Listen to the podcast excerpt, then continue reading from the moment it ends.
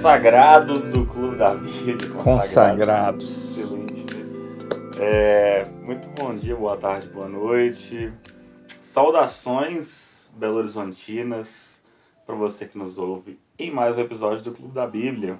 Estamos aqui mais uma vez para conversar sobre mais um livro da Bíblia.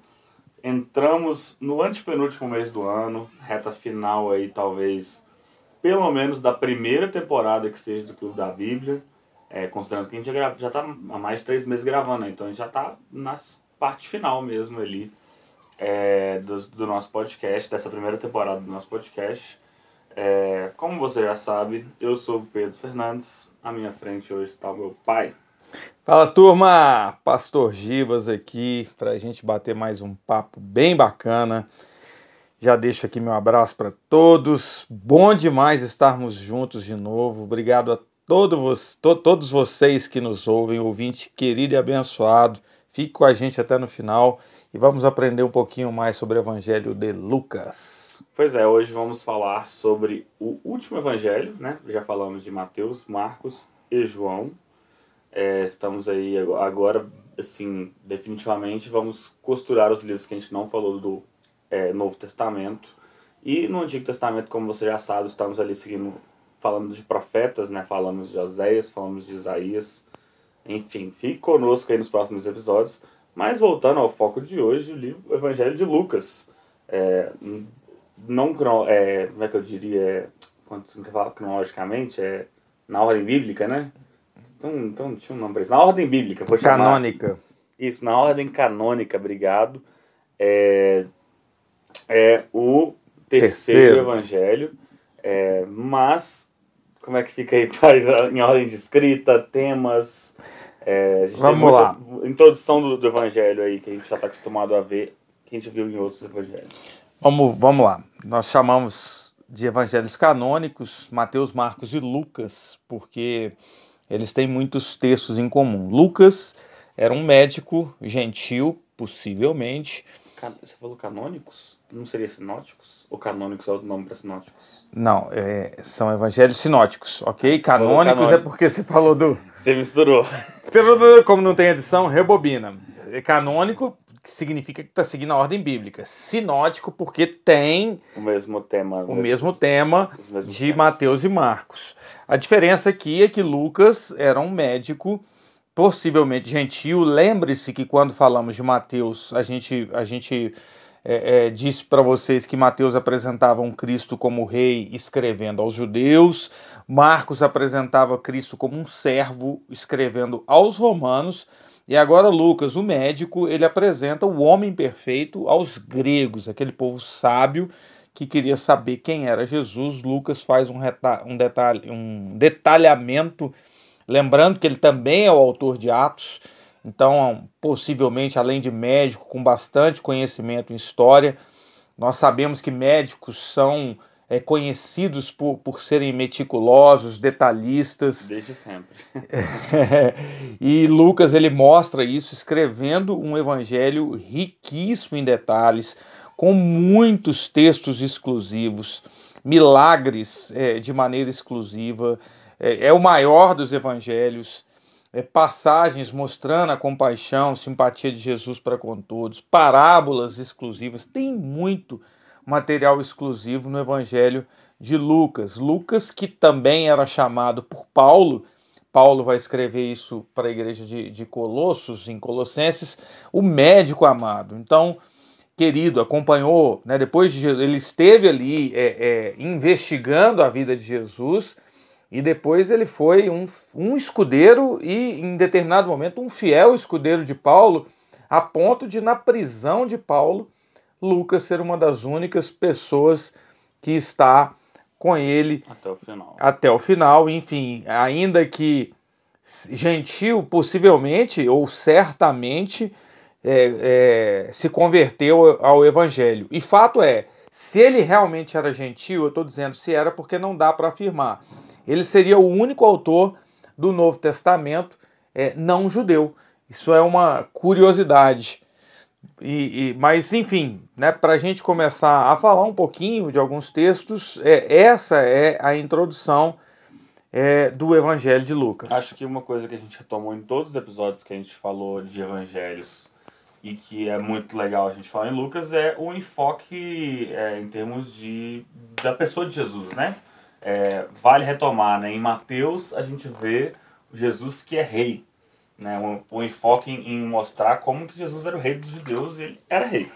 É, em Marcos a gente vê o Jesus servo, Jesus que estava disposto a servir e fazer é, dentro daquele mundo. Em João, que a gente já falou, pulando Lucas, a gente vê o Jesus Deus, Jesus a divindade, o Pai. E em Lucas, quem vê? Lucas mostra o homem perfeito, né? O, o, o, Jesus como o homem perfeito que viveu aqui, né?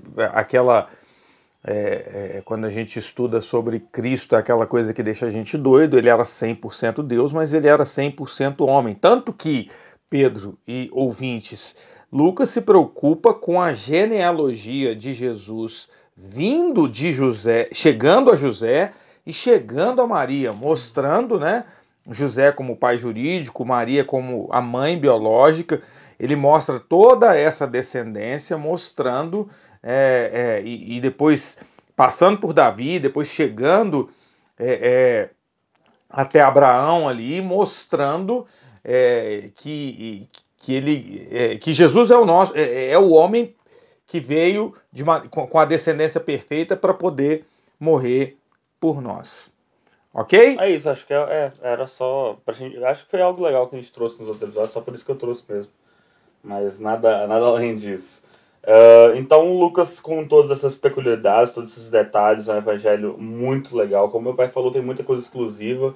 É, a, a, última passagem, né, os discípulos ali no, no caminho de Emaús, é uma passagem sensacional. A gente pode comentar mais posteriormente. A história de Zaqueu, o diálogo dos ladrões na cruz, é, Emaús, o Pedro já falou, o bom samaritano, as parábolas né, do, do, do, da ovelha, a, moeda, a ovelha perdida, a moeda perdida, o filho pródigo, a gente vai dedicar um tempo para isso hoje. A conversa do fariseu com o publicano em, em, no, no, capítulo 18, a viúva e o juiz iníquo, a mulher pecadora, episódio sensacional, é, são textos exclusivos do Evangelho de Lucas, ok? Show, bora que vamos. É, Começamos por onde hoje, pai? Ah, outra coisa, né, é só, só para a gente entender, né? É, é, Lucas também é o único que relata que Jesus suou gotas de sangue. Sim, sim. É, eu até ia falar isso posteriormente. Atribui-se muito ao fato de que, como médico, ele soube. É, é foi o único que soube converter aquilo, entender aquilo. Porque talvez qualquer pessoa que não, é, não, é, não seja um médico olharia, veria talvez Jesus suando sangue e achasse que viu coisas, né? Aliás, né, acho que não há nenhum relato conhecido, a não ser esse de Jesus, em dois mil anos de história, que a gente saiba de uma personalidade famosa que suou sangue, né? A não ser o caso de Jesus, é, se você, ouvinte, nunca teve a curiosidade de pesquisar, é, diz-se é, a, a medicina que o fenômeno, por exemplo, de você suar sangue ele é quando o corpo ele chega num estado de estresse tão grande, é, tão, tão forte, tão forte que a, os, aí eu tô me lembrando de memória, tá, gente? Posso cometer algum equívoco, me corrija se eu estiver errado depois lá no grupo. Mas é, os nervos que, que aonde deveria sair o suor, eles se rompem e se misturam ali com a corrente sanguínea. Então, isso só é possível suar sangue quando você está debaixo de muito estresse emocional, físico e psicológico. O que mostraria como que Jesus, o Getsemane, estava realmente ali no ápice é, da dor dele, realmente ali sentindo já, antes da, da crucificação, tudo aquilo que fosse trazer, que, for, que viria posteriormente. E é um detalhe que isso é possível por duas coisas, porque Lucas era muito detalhista, certamente, e talvez por ele ser médico. Né? Certamente. Né? Se não fosse médico. médico, não a gente saberia dessa informação. Exatamente. Outra coisa legal do Evangelho de Lucas, eu, eu, eu me recordo que eu percebi isso há apenas uns dois anos, mas Lucas ele também dá uma ênfase muito grande na pessoa e na obra do Espírito Santo.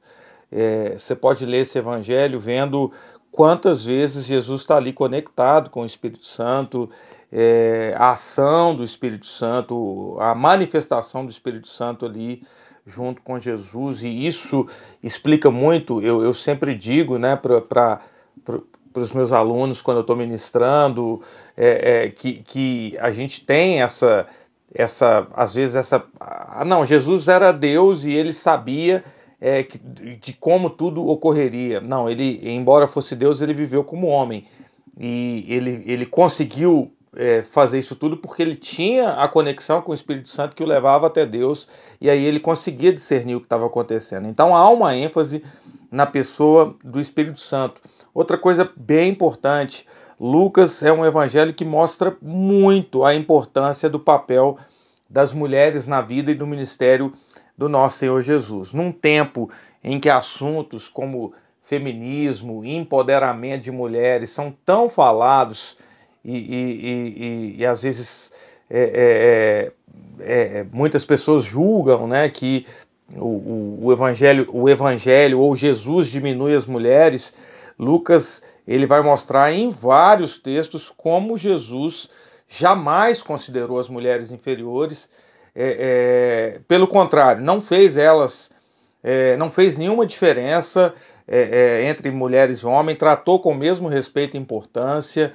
É, há diálogos né, na, nos evangelhos, e Lucas vai citar o, o, com a mulher pecadora, vai falar das mulheres que sustentavam Jesus no seu ministério. Lucas também se preocupa é, com essa ênfase. Eu costumo dizer que Jesus é o cara que verdadeiramente empoderou as, as mulheres. Isso eu acho legal de ser citado. Pedro, vamos para algum texto? O que, que você é, quer compartilhar com a turma? Bom, a gente tem. Eu acho que você citou muitos textos que eles são exclusivos do Evangelho de Lucas. Eu acho que são bons pontos de partida para gente. Legal. É, então, muitos dos outros textos, os repetidos, a gente já falou nos outros episódios dos evangelhos. Lucas tem algumas coisas bem legais. Eu já começaria pelo. Centro do Evangelho de Lucas, que é o capítulo 15. Lucas 15. Eu já. Para quem prestou um pouco mais de atenção, talvez já notou a minha. É, ou talvez eu já tenha até falado em outro episódio da minha, do meu amor por Lucas 15. É, é o centro, é, deixando claro, é, é considerado o centro do livro. Então, as três histórias maravilhosas da ovelha perdida, a moeda perdida, o filho pródigo, que a gente costuma separar, né, Pedro? Uhum, sim, sim. Na verdade, eu ia até introduzir um pouco mais isso, que o meu apreço por esse texto, ele começou muito quando eu estava lendo o livro, aliás, um livro muito bom.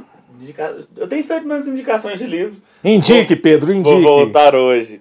É um autor pouquíssimo conhecido chamado Hal Seed tem um livro escrito As Principais Questões da Bíblia, onde ele fala de um monte de, desde curiosidades, mas não são só curiosidades vazias, mas muitas curiosidades que vão trazer um conteúdo muito rico.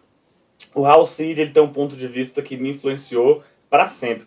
Ele diz que Lucas 15 não é só o centro do Evangelho de Lucas, mas ele é o centro da Bíblia. O Hal Seed considera ele o capítulo mais importante da Bíblia inteira, que resume tudo que tudo que se poderia dizer a mensagem completa do Evangelho em um capítulo seria. Ele disse que se pudesse ficar com uma página da Bíblia, ficaria com Lucas 15. Olha aí, querido ouvinte, é... guarda essa, presta atenção e depois leia Lucas 15. Vai lá, Pedrão. Então, assim, obviamente, é, não, não é um consenso, é, é o ponto de vista de um autor que eu adotei. Sinceramente, eu apoiei ele totalmente depois disso. E até quero também aqui falar, eu tô com um livro é, para ler também, indicado, presente e indicação do nosso querido amigo André, o, o André da Fabi, que é sobre o filho pródigo, do John MacArthur, o filho pródigo. Legal. John MacArthur dispensa apresentações, é, é se você pesquisar sobre ele na internet, respeitadíssimo, autor de comentários bíblicos. Ele tem um livro inteiro falando do filho pródigo. O André falou para não deixar de ler. André, tô em dívida, tô lendo outras coisas, mas vou ler. Tá bom, amigo? Ah, e fechando a questão da bibliografia, então vamos grupar tudo junto. Eu li mais um outro livro também dedicado à história do filho pródigo. O, só deixando claro, as principais questões da Bíblia do Hal City, ele trata de um monte de coisa. Tem um capítulo do filho pródigo. Meu pai citou um livro inteiro é, dedicado a essa história e eu já li um outro livro inteiro também que eu indico também de olhos fechados de um autor que também dispensa apresentações, que é o Tim Keller. Tim Keller é muito internacionalmente bom. reconhecido, provavelmente, falo sem muito medo de errar, um dos maiores teólogos vivos hoje, né? De quem vivos respeitado é, é, é o Tim Keller. Respeitado, né, por toda a igreja, o cara é, muito muito enfim. muito bacana. E o Tim Keller escreveu O Deus Pródigo, em que ele diz trincha completamente a passagem. Mas enfim, eu acho que mais do que as introduções, né? Vamos, vamos, vamos falar pra, então, Pedro. Vamos para a história. Né, as histórias, as três histórias do, do filho, da dracma, do e a ovelha. da ovelha perdida, é, alguns autores, o próprio, a maioria dos autores, eu acho que já concorda que é uma história só. Jesus está falando a mesma coisa de maneiras diferentes. É, Entende-se de maneiras diferentes porque ele faz isso. O Jonas Madureira é, é alguém que defende muito de uma progressão. Primeiro ele está falando é, de um é, de, primeiro, primeiro é a ovelha. Primeiro ele fala de uma ovelha, ele fala daquela, daquele filho que per, se perdeu fora. Do, minto, só, só fazer uma correção. Não sei se foi o Jonas Madureira que disse isso. Na verdade, eu ouvi isso em outro canto. Mas defende-se de uma certa maneira que, por exemplo, a ovelha perdida seria a ovelha que se perde fora. Ela, ela sai do aprisco, ela, ela é o filho que se perde fora dos caminhos de Deus. Ele sai completamente dos caminhos é, de Deus. Então, Jesus vai, a figura de Jesus, né, o pastor vai buscar essa ovelha. A dracma seria quem se perde dentro de casa. Quem está ali, talvez. É, Ela está dentro de dentro. casa e é perdida dentro de casa. Exatamente. Pelo menos fisicamente. O que acontece também, a gente vê muitas histórias no dia a dia, né? A gente vê nas, nas igrejas muita gente que está dentro da igreja, do templo, mas se perde dentro. Tu precisa se converter novamente dentro desse contexto. E a parábola do filho pródigo seria a junção disso tudo com o um máximo de riqueza, muito mais riqueza. É, como as duas primeiras partes da história, da ovelha e da dracma, elas estão dentro do filho, da, da história do filho pródigo, é muito comum que se passe um pouco mais rapidamente por essas duas primeiras. E a história do filho pródigo é onde você tem o conteúdo mais denso da mensagem de Jesus. E aí vou fazer só mais uma volta antes de, do filho pródigo, que é o endereço da mensagem, que é um ponto muito importante que o Tim Keller, eles falam com certeza, Jonas Madureira e muitos outros apontam que é uma coisa que passa se percebido quando a gente está lá na Bíblia. Jesus está falando com os fariseus.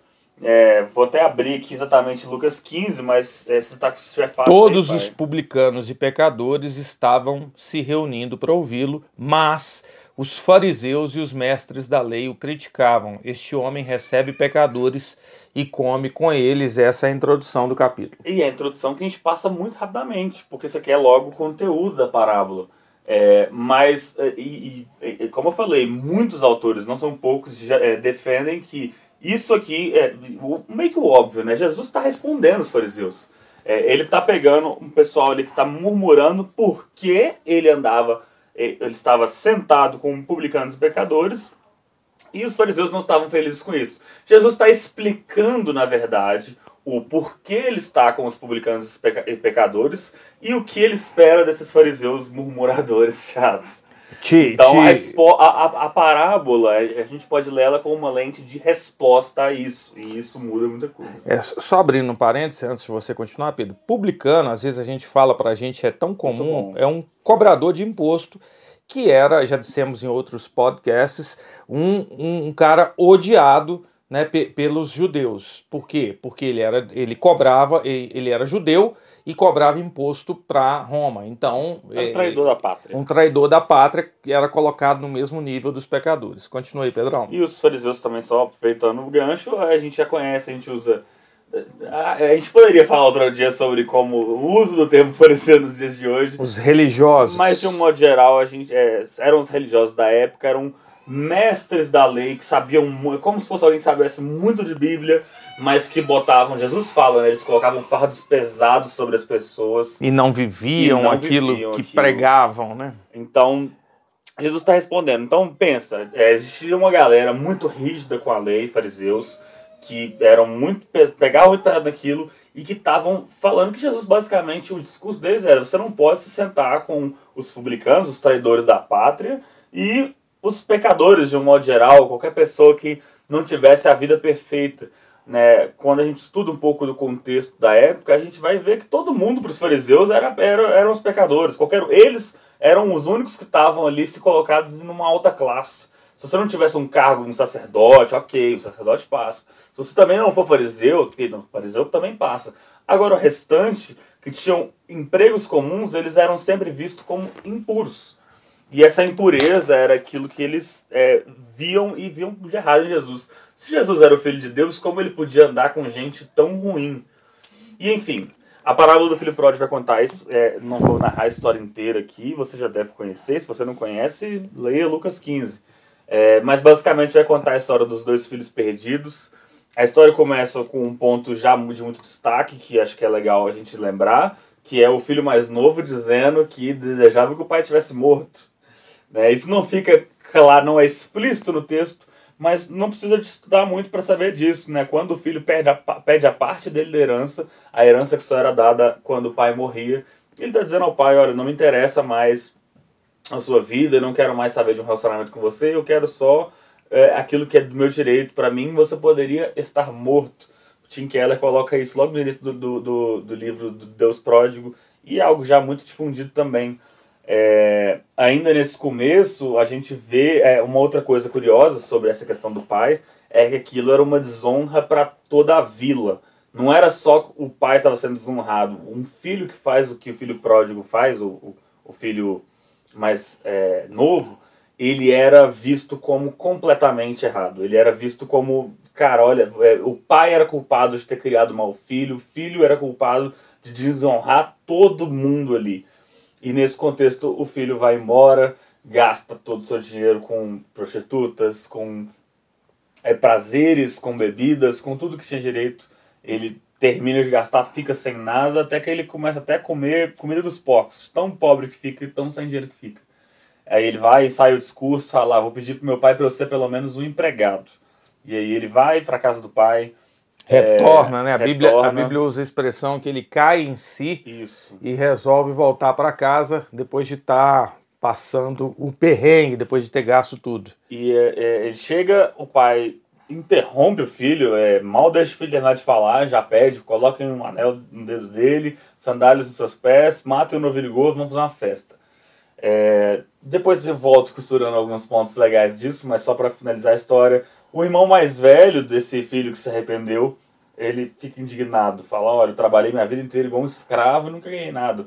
E o pai vira e fala, tudo que eu tenho é seu, você devia se alegrar, seu irmão estava morto e voltou a viver. É, e a história termina aí. Eu, pai, eu não quero gastar o podcast com isso. Não, vamos falar, tá ótimo. Falar muita coisa sobre essa, essa história. Merece gastar muito tempo. Uh, bem, vamos lá. A primeira. Logo ali, descendo, vamos voltar lá no início. Né? Eu já citei é, que o filho desejou que o pai tivesse morto. É, mas quando o filho tá ali é, perdido e ele cai em si, a gente tem uma primeira coisa muito interessante que é o filho querendo voltar com direito de escravo, né? e que é a história de muita gente hoje em dia, né? Muitos de nós, quantos de nós não passamos por isso no passado, né? O escravo tem a ideia do merecimento. Eu preciso fazer para merecer ser alguma aceito. coisa. Eu preciso trabalhar para ser aceito. É a mesma mentalidade que estava no filho mais velho. O filho mais velho vira e fala: Eu trabalhei todos esses anos como um escravo. Por isso, aqui eu já posso falar: é, há muitos teólogos que defendem que são dois filhos pródigos, né? os dois filhos perdidos, tal qual já, já falei, né? tal qual a ovelha que você perde fora de casa, tal qual a dracma que você perde dentro de casa, o filho mais novo vai para fora e se perde. O filho mais velho, ele fica em casa o tempo todo, mas ele está perdido ali porque os dois têm a mesma mentalidade de que eu só vou ser digno do, do, do meu pai quando eu fizer é, aquilo que eu preciso fazer, quando eu viver é, como escravo. Era que eles entendiam como vida como lógica. Isso é muito importante ser falado, né? Porque pregamos muito sobre o filho que estava perdido, o filho mais novo, e pregamos pouco sobre o filho mais velho que também estava perdido, né? Como Pedro disse, dentro é, é, de casa, né? Ele, ele, ele se entristece porque o pai é, faz uma festa para o filho que estava perdido. É mais ou menos como aquele cristão que está dentro da igreja e fica triste porque chegou alguém que estava perdido e foi colocado num lugar de honra, de honra né? É, honra entre aspas, né? Foi colocado numa posição de não, tá aqui o anel para você, tá aqui é, roupas novas, tá aqui calçados novos, e aí aquela pessoa que está mais tempo na igreja, às vezes uma religiosa, um religioso, é, não, mas não pode, porque ele acabou de chegar, já vai sentar na janelinha Né? Então, assim. Não, e, a, e, a, postura do, do filho mais de quem está na igreja, do filho mais velho, ela deve ser de serviço. Né? Se chegou alguém ontem e está ocupando lugares de honra, eu tenho que servir essa pessoa, eu tenho que me alegrar com ela e dar espaço para ela. A Bíblia, Jesus fala isso o tempo todo Muito nos bom. evangelhos. Quem quiser é, ser o maior, que sirva. Quem quiser, quer ser grande no reino de Deus, sirva a todos, seja servo de todos. Não existe reino de Deus se a gente quer lugares de honra. É. Aliás, Jesus conta uma parábola falando disso, né? Da pessoa que ela vai numa festa e ela chega senta no lugar principal. E, e ela senta no lugar de honra e ela tá feliz. E aí chega o dono da festa e chega alguém mais importante do que essa primeira pessoa e coloca você que estava no lugar de honra no lugar de menos honra. Jesus fala: que não seja assim com vocês, que vocês sempre sejam servos, que vocês sentem no lugar menos honrado, que vocês não busquem a glória própria. E essa é a postura correta do filho mais velho. Eu vou falar um pouco mais disso depois, mas é, de cara a gente já tem essa lição de que essa mentalidade de, é, de, raiva, de querer, de, de meritocracia, não existe. Porque eu estou aqui há muito mais tempo, porque eu mereço, não existe no reino de Deus. É, é, é, é uma dificuldade que parece que a gente tem de compreensão do Evangelho. Se a gente não nascer de novo e não entender a contracultura, né, como sempre dissemos por aqui do Evangelho, a gente tem muita dificuldade. Eu cansei já de, de falar em sala de aula da parábola dos trabalhadores de última hora, uhum. que é aquela parábola em que, que é aquela parábola que, que o cara começa a selecionar pessoas para trabalhar e ele pega pessoas no início da manhã e diz que vai pagar um dia de serviço para essas pessoas e depois ele pega pessoas às 11, às 3 da tarde, às 5 da tarde e, e claro, essas pessoas que ele pegou 5 da tarde vão trabalhar apenas uma hora e ao final do dia ele começa a pagar as pessoas e ele paga o mesmo salário para todas. E aqueles que começaram a trabalhar mais cedo ficam indignados. Pô, você está pagando um dia de salário para todo mundo, os caras começaram às 5 da tarde, outros às 3, a gente pegou aqui cedinho. E, e o, trabalho, o, trabalho, o, o, o dono então falou assim: Mas peraí, eu combinei com você o quê? Um dia de salário, não é? E te paguei um dia de salário, não foi? Então, qual mal que tem eu pagar quanto que eu quero para os outros? E, e, isso choca a gente, né? choca porque a gente tem essa questão que o Pedro falou da, da meritocracia, do eu mereço mais, porque eu trabalhei mais, porque eu fiz mais, porque se o filho pródigo estava lá gastando tudo, eu estava aqui ralando, fazendo. A mentalidade do filho mais velho, eu, eu vivi a vida toda como um escravo e por isso eu mereço alguma coisa. Então, assim, é, é se a gente realmente não nascer de novo e, e, e não dobrarmos nossos joelhos diariamente, nos relacionarmos com Jesus e lermos os evangelhos exaustivamente, praticarmos essas verdades, isso sempre vai chocar a gente, ou então nós vamos tornar religiosos e não vamos aceitar isso nunca. Mas continua aí, Pedrão. Enfim, é, seguindo, para a gente, é, como eu falei, não, não ser tão é, detalhista assim. É, o filho, então, a gente já falou da mentalidade que ele tinha de escravo, ele queria voltar para casa e, e, ganhar um cargo. E para ele estava ótimo já ganhar um cargo. É, ele chega em casa e é surpreendido pelo pai que mal deixa ele terminar de falar e faz algo que naquela cultura também é, é de novo um choque, né? É, senhores de família, como aquele pai, né? O, homem era, era o centro do, do, do, da família naquela época, né? Não, era gravitava em torno de, do homem, a mulher, os filhos, tudo gravitava em torno é, do dono da casa. E, e naquela época, o, o, que ele faz, o pai faz, ele corre em direção ao filho, né? Ele, ele literalmente é como se o filho estivesse chegando no portão falando de longe, o pai corre em direção a ele. Não era algo comum. Era completamente incomum. Na verdade, para aquela vila que, lembrando, saiu com o filho desonrado. Aquela família inteira era desonrada ver o pai correndo de volta pro filho era dupla desonra, era tipo assim, não, você não tá fazendo isso. Incompreensível, ou seja, mais uma vez, é, totalmente contracultural. Contracultural, é, e, e, o evangelho do amor furioso do, do pai, né, muito, muito da teologia que se faz falando do é, extravagante amor de Deus, é, tem como base esse tipo de coisa que a gente vê. A gente falou em Oséias, né, do amor de Deus que Vai manda atrás. o profeta casar com uma prostituta e que insiste no amor é, de uma prostituta. Volta, volta. É o amor que tá aqui em Lucas de novo, é, correndo atrás do filho que queria o cargo. É, mas que o pai não tinha só o cargo para oferecer. O, o James Smith, é, eu acho que ele citando, ele já citou Agostinho, no livro que eu indico demais, já indiquei uma vez, Na Estrada com Agostinho, é, ele faz uma. Aí, é, vou deixar claro, não está no texto. Ele imagina uma cena que eu consigo imaginar com muita clareza, porque parece muito tipo de coisa que poderia estar no texto. É, quando o filho chega em casa e ele vai conversar com a mãe, é, e a mãe contando para o pai, né, numa conversa imaginária, seu pai ia todos os dias para a porta de casa esperando você voltar. Todos os dias ele estava ali, só esperando o dia que você chegasse. No dia que você chegou, ele correu até você. É uma imagem que poderia muito bem ser essa. Enfim, a história do filho mais novo é basicamente essa. Só que da história do filho mais velho a gente também tem muita lição. É, eu queria destacar pelo menos duas. É, uma coisa, eu ouvi, eu li o Tim Keller falando disso no, no livro Deus Pródigo, e foi a primeira vez, foi recente isso, a primeira vez que eu ouvi. É, que diz basicamente o seguinte: numa cultura onde o filho mais novo desonra a família e vai embora, e o pai ele não pode ele correr até o filho já é uma, uma, uma coisa assim inimaginável é, há, há um lapso aí que a pergunta seria quem deveria então ser o resgatador? Quem deveria ir atrás desse irmão e cuidar das coisas? E culturalmente é, o que se sabe é esse papel era do irmão mais velho. Primogênito. O primogênito aliás é, a gente tem essa história em Caim e Abel. Quando Caim mata Abel, é, e Deus vai, vai, vai querer saber de Abel, é, de, Caim, de vai desvia da culpa. Por acaso sou eu o guardador do meu irmão?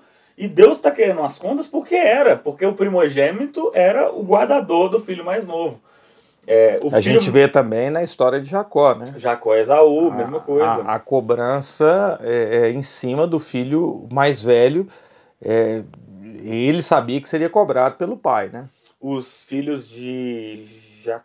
Pera, você está falando, tá falando dos filhos de Jacó ou Jacó Eu estou falando dos filhos de Jacó, é, perdão. Tá certo. Eu, eu que viajei, nós falou Jacó, é, eu, eu filhos de Jacó. De Jacó né? Quando, é isso mesmo. É, é, na, na tragédia de José, depois uhum. a, a, a iminente tra tragédia de Benjamim também. O filho mais velho é sempre aquele que está tomando seria conta. responsabilizado porque está tomando conta. Quando eles vão negociar com José lá no palácio, ele fala: Olha, eu tenho que cuidar para que o Benjamim volte. Eu tenho que dar notícia para o meu pai. Eu dele. sou responsável. O filho mais velho nessa história, ele deveria ser quem vai atrás do filho mais novo. A gente tem uma falha muito grande aqui é, e a gente aprende, e aí a Bíblia maravilhosa vai mostrar como que o verdadeiro filho mais velho né? E aí a gente conhece, a gente sabe que a, o termo, não sei se tem Apocalipse, Hebreus, tem algum canto do Novo Testamento vai falar que Jesus é o primogênito dentre muitos irmãos. Jesus foi o primeiro que tomou a frente, Uau. que foi até o Pai para que todos os outros irmãos fossem salvos. Há uma analogia que vai dizer que a, a gente conhece Jesus, a gente sabe que Jesus é nosso Pai, mas de uma, sobre um outro aspecto, Jesus é Pai, Jesus também é nosso irmão mais velho. Sim.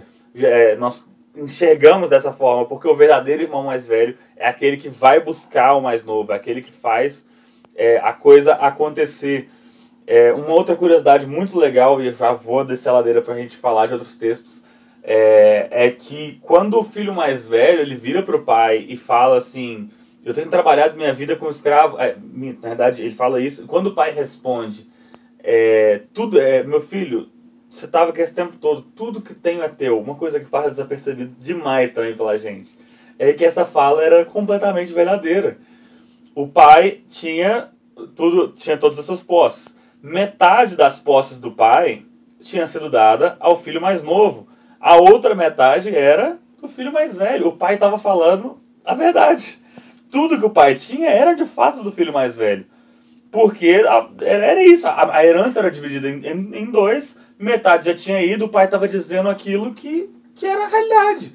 Agora, qual era a mentalidade do filho mais velho? Da minha parte está sendo tirado para dar para o mais novo. Porque se tudo que, que tinha lá era do mais velho, então o novilho gordo, na verdade, era dele. A, o anel do dedo, na verdade, era dele. A, era tudo dele. Então, é aquilo que a gente falou, é aquela mentalidade de é meu, eu não quero repartir, eu mereço a honra, eu escolho como que eu vou administrar tudo isso.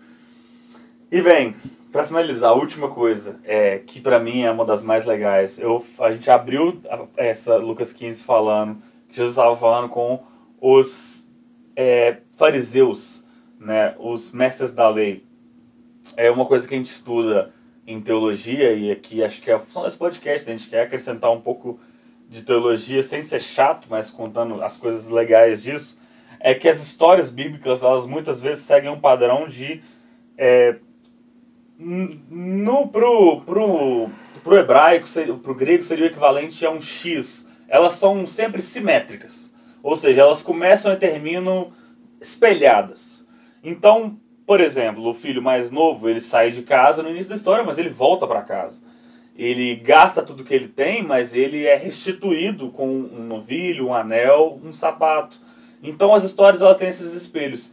E na história do filho mais velho a gente tem algo sensacional, que é uma história sem fim. Uma história que começa com o pai falando, é, com o filho reclamando do pai, o pai confronta o filho com uma resposta, e a gente deveria ter um arrependimento, a gente deveria ter um espelho daquele que é o começo.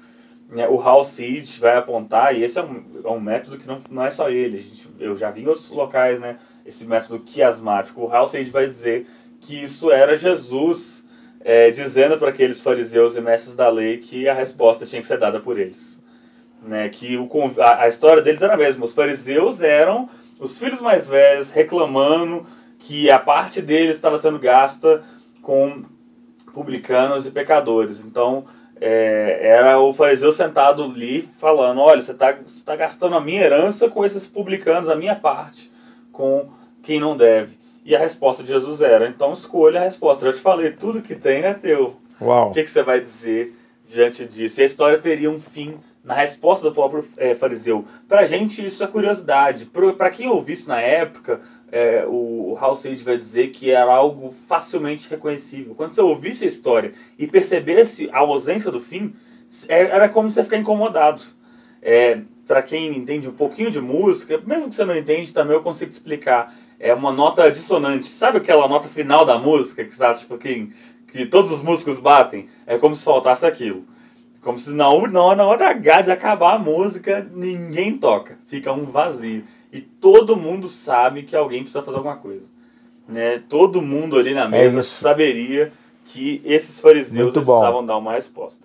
Bem, isso é só Lucas 15, minha passagem favorita da Bíblia, que eu fiquei aqui agora 20 minutos falando, mas Lucas tem muitas outras histórias legais e agora... Muito bom. Vamos, vamos comentar aqui também, quero falar de, de um outro... Vamos, vamos concentrar aqui em alguns dos textos exclusivos. Lucas 10, a partir do versículo 38, também um episódio conhecido, porém relatado somente em Lucas, de quando Jesus visita Marta e Maria na casa é, delas. Bom, né? É episódio sensacional. Sempre que eu leio, eu fico chocado, né? Descobre uma coisa nova. A gente sempre descobre uma coisa nova. É, basicamente, Jesus chega na casa de Marta e de Maria para visitá-las e enquanto Maria fica assentada ali, ouvindo Jesus é, é, falar, pregar, ministrar, Marta estava muito ocupada. É, imagine, e claro, eu, eu, eu acho que eu consigo entender Marta, eu, eu sou também alguém extremamente agitado, alguém que está sempre querendo fazer algo. Então eu acho que eu me compadeço com Marta, né? Imagine você que Jesus vai, vai te visitar, vai na sua casa. E Jesus chegou lá e você quer recebê-lo da melhor forma. Então você fica limpando a casa, você fica fazendo as coisas na cozinha, talvez preparando um churrasco, uma coxinha, uma Coca-Cola para Jesus. E, e eu fico pensando que Marta estava fazendo isso e Maria lá parada, sentada, ouvindo Jesus. Até que Marta, então, ela vira para Jesus e fala: Senhor, você não, não, não, se importa que a minha irmã me deixou sozinha aqui trabalhando e, e está sentada aí enquanto eu estou aqui ralando para te servir? E, e Jesus, então, Jesus é maravilhoso. Versículo 41 ele diz: Marta, Marta, você está preocupada e inquieta com muitas coisas Todavia, apenas uma é necessária e Maria escolheu a boa parte e esta não lhe será tirada. Simples assim. Um ensino de como é importante nós descansarmos aos pés do Cristo, como é importante pararmos tudo e, e principalmente hoje, num mundo de tantas atividades, num mundo tão barulhento, num mundo de tantas redes sociais, num mundo de tantas atividades, fazemos tantas coisas, trabalhamos de manhã, de tarde, de noite, estudamos, atividades ministeriais, corremos com filhos, talvez você com netos, a gente está sempre fazendo algo e a gente não para para fazer o mais importante, ficar quietinho aos pés de Jesus. Eu tenho descoberto, Pedro e querido ouvinte, que esse lugar de descanso, esse lugar de, de, de ficar ali sentado aos pés do Mestre, seja quando eu abro a minha Bíblia e fico meditando, seja quando pelas manhãs eu, eu, eu me ajoelho, ou fico quietinho, às vezes falando, às vezes só ouvindo, mas assentado aos pés do Mestre é a boa parte, ou é a melhor parte. Fugir do ativismo parar para estar com Deus. Eu acho que é o grande ensino dessa parábola que mexe muito comigo. É, os, é, é sensacional, é, é, é, isso aí. É a gente saber valorizar é, de maneira devida aquilo que a gente tende a não valorizar, né? A gente valoriza mais aquilo que produz resultados imediatos, né? Arrumar a casa para Jesus, você vê na hora a casa mais limpa sentar aos pés de Jesus, às vezes demora mais tempo para você perceber um resultado, porque é interno, né? Aquilo que você escuta, você tem que absorver, praticar. É, aquilo que é invisível precisa tomar mais lugar, mais espaço na nossa vida do que o visível. E eu diria até que assim é uma teologia que nos faz sempre lembrar que é da importância da gente parar para ouvir, porque quem nunca para para ouvir, quem está sempre fazendo, em algum momento dá um burnout.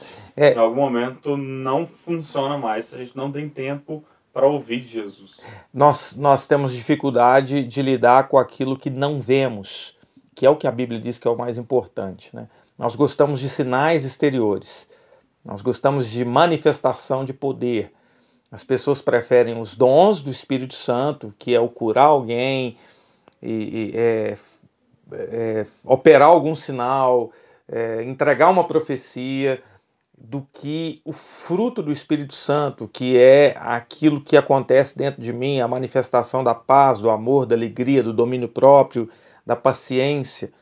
E, e, então, assim, nós queremos ver sinais, e não que não seja importante que possamos ver e manifestar sinais, que possamos ver o exterior acontecer. É o que Marta estava fazendo. Eu estou trabalhando, eu estou fazendo, eu estou fazendo melhor. Jesus vai me ver aqui, eu vou deixar a casa legal para ele. E, mas Jesus valoriza a mudança interna. Jesus valoriza quando eu sou alguém que se ira cada vez menos. Jesus valoriza quando eu ouço a palavra e pratico.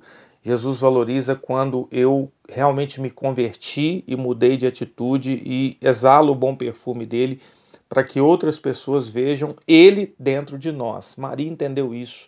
Maria entendeu que ela precisava ficar quieta, ouvindo, aprendendo, porque é aquilo que geraria é, descanso para ela, claro, né? E mudança na vida dela. E uma outra coisa também que vem à mente, só, eu acho que é, uma, é só uma aplicação diferente que, que talvez muitos de nós não, não não, não dão a devida importância a uma coisa que é um, um devocional. É, é uma aplicação disso, né? Porque aquilo claro. que a gente faz como Marta é você faz final de semana na igreja, você faz atividades ministeriais. É, você tem as, as, suas atividades. O seu tempo, às vezes a gente tá tão atarefado com essas coisas que a gente esquece do tempo devocional, dia a dia ali, sabe? Aquela leitura, aquela oração, que ela é diária e esse sentar aos pés de Jesus e que é o, o, que Jesus está valorizando aqui. Jesus está valorizando mais aquilo que. E óbvio, quando a gente vai olhar para uma visão equilibrada, né, eu já vi outros pregadores falarem isso, e eu acho que é isso. É, é, o, é a, a intensidade de Marta com o coração de Maria. Né? O melhor seja que você saiba equilibrar as duas coisas. Mas o que Jesus está dando ênfase aqui, talvez por conhecer o ser humano, que tem a tendência realmente de sair fazendo, sair fazendo sem ter tempo aos pés dele, é isso. E que a gente valorize esse tempo devocional todos os dias ali, aquela coisa que você constrói, é, como dizem, cresce para baixo, né? É, raiz, cria raiz em vez de criar fruto.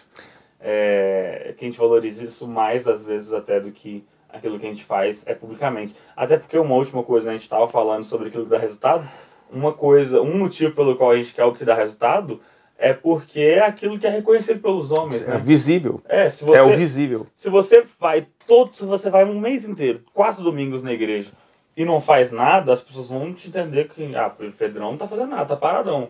Só que você pode estar muito bem tendo a vida ali devocional, você pode estar muito bem com Deus. E não vamos entrar no mérito do que a gente tem Sim. que fazer, não. Sim. Agora, por outro lado, se eu ficar quatro semanas e te servir pra caramba, as pessoas vão falar, nossa, Pedrão tá bem demais, parabéns pra ele. Só que eu posso não estar tendo devocional, eu posso estar muito errado no meu dia a dia. E Jesus tá falando da melhor parte, a parte Muito bom. de tempo com ele, de devocional. Pedrão, eu acho que para a gente encerrar, a gente também podia concentrar no texto exclusivo dos discípulos no caminho de Emaús, Sim. que é Lucas capítulo 24. É, eu vou introduzir aqui, o contexto é o que? Jesus havia é, morrido, é, sido crucificado, é, era um momento de grande tristeza em Jerusalém, e na- no domingo né, da ressurreição, é, discípulo, dois discípulos eles voltavam para um povoado chamado Emaús, que ficava a 11 quilômetros de Jerusalém. E eles vinham conversando no caminho um com o outro a respeito de tudo que tinha acontecido, quando de repente o próprio Jesus se aproxima e começa a andar com eles. E só que eles não reconhecem Jesus. E, e Jesus chega ali, "Ai, de que, que vocês estão falando? E eles então param, manifestam uma tristeza e, e viram né, para aquele, aquele estranho né, que é Jesus, né, aquela pessoa, e falam assim: Mas você não está sabendo o que, que aconteceu? Você, você deve ser a única pessoa da região que não sabe. É, Jesus, um profeta, é, um, um- um poderoso em palavras e atitudes que, que teve com a gente, que a gente achou que era o Eles estão- Eles Messias. estão explicando quem é Jesus pra Deus. É, estão esper- É, eu acho muito bom isso. Muito bom. Eu sempre fico imaginando Jesus ouvindo. Muito bom. Será que, eu, eu- será que Jesus às vezes não dava, tipo assim, começava a querer rir? Não. Muito bom. Eu fico pensando se isso não acontecer. Sensacional, Pedro, sensacional. E aí eles, você não sabe, os chefes do sacerdote entregaram ele, matava, mataram ele, e a gente achou que ele que ia trazer a redenção para Israel, e nada. E aí é, é, falam, né? As mulheres viram ele de manhã, mas ah, não está vivo nada, e enfim. E aí Jesus então vira ó, nécios, tardos de coração, como vocês demoram a entender. Só que eles ainda não viram que era Jesus. E aquele homem começa por 11 quilômetros andando com eles a expor a lei, a expor os profetas, ou seja, o Antigo Testamento. Começa a, a contar a história para eles e, e Mostrando lá mostrando que se cumpriu na vida de Jesus. que se cumpriu na vida de Jesus. Imagine, querido, você por 11 quilômetros andando com um homem que é o próprio Jesus, com uma aula gratuita de teologia No Antigo Testamento, Do- aplicado ao Novo. aplicado ao Novo Testamento com o próprio Cristo, sem saber que era o Cristo. E a noite então vai caindo, e, e- ao cair eles estão entrando povoado, e Jesus finge que vai continuar. Eles, não, não vai não, é perigoso, vem para cá com a gente. E ele então entra eh, na aldeia com, com eles, e ali eles vão ter um momento de, de ceia. E nesse momento de ceia, a- os olhos deles são abertos, e quando né, aquele homem, o próprio Cristo, levanta o pão para partir. Alguns dizem que a atitude dele levantar o pão é, abriu os olhos deles, outros dizem que quando ele levanta a mão, as mangas da, da- da das vestes caem, eles veem os cravos, enfim, isso não interessa, a Bíblia não diz isso, são conjecturas. Fato é que os olhos deles se abrem e eles reconhecem que é Jesus, e naquele mesmo instante Jesus desaparece. E eu acho sensacional, Pedro, a declaração é, é, Dos, dois, né? Quando é, é, eles dizem aqui no versículo 32, né? Um fala para o outro: o seu coração não queimava enquanto ele nos falava no caminho e nos expunha as escrituras. Eu gosto de usar essa passagem é, para que você tenha o discernimento que você ouve a voz de Deus quando o seu coração queima é, é, na exposição da palavra quando alguém prega, quando um pregador que, que é usado por Deus prega e seu coração arde, quando você abre a Bíblia e lê e o seu coração queima, aquilo, aquela sensação de, de seus olhos se enchem de lágrimas. Eu não sei como você reage, mas você tem a percepção de que é Deus que está falando com você. E, e, outra coisa que eu acho muito interessante nesse texto, Pedro, e já vou encerrando minha parte por aqui, é que no versículo 33 diz que eles se levantaram e voltaram imediatamente para Jerusalém, onde eles encontraram os onze discípulos para contar a experiência que eles tiveram com Cristo ressurreto. Ou seja, outra coisa que eu aprendo, um encontro com Jesus, o discernimento de que Jesus está comigo, o discernimento de que Jesus se manifestou para mim faz eu imediatamente voltar para o meu propósito. Eles viram que eles estavam errados por, por terem voltado para a aldeia para Emaús. E imediatamente eles voltam para Jerusalém para se reunir com os discípulos. Por isso, né, eu oro para que você, para que eu, para que nós sempre tenhamos encontros com Cristo que nos coloquem no lugar que Ele tem para cada um de nós. É isso, acho que desse texto não tem muito o que comentar, é um texto incrível mesmo. A conclusão dele é maravilhosa. É, já, eu já não consigo mais ler os textos sem lembrar das músicas. Né? É, a própria, A própria música é Maus do Morada. Tem uma outra música do Projeto Solo. Aliás, o episódio de José eu terminei sugerindo uma música e, e recebi bons feedbacks. É, Emaús do Morada é mais conhecido. Escute Entre Nós, do Projeto Sola, é, que vai narrar justamente essa, essa, esse, esse momento maravilhoso que termina com isso que meu pai falou: o coração queimando, né, os discípulos é, inflamados pelas palavras de Jesus. E, e que seja assim conosco também. Então a gente finaliza por aqui.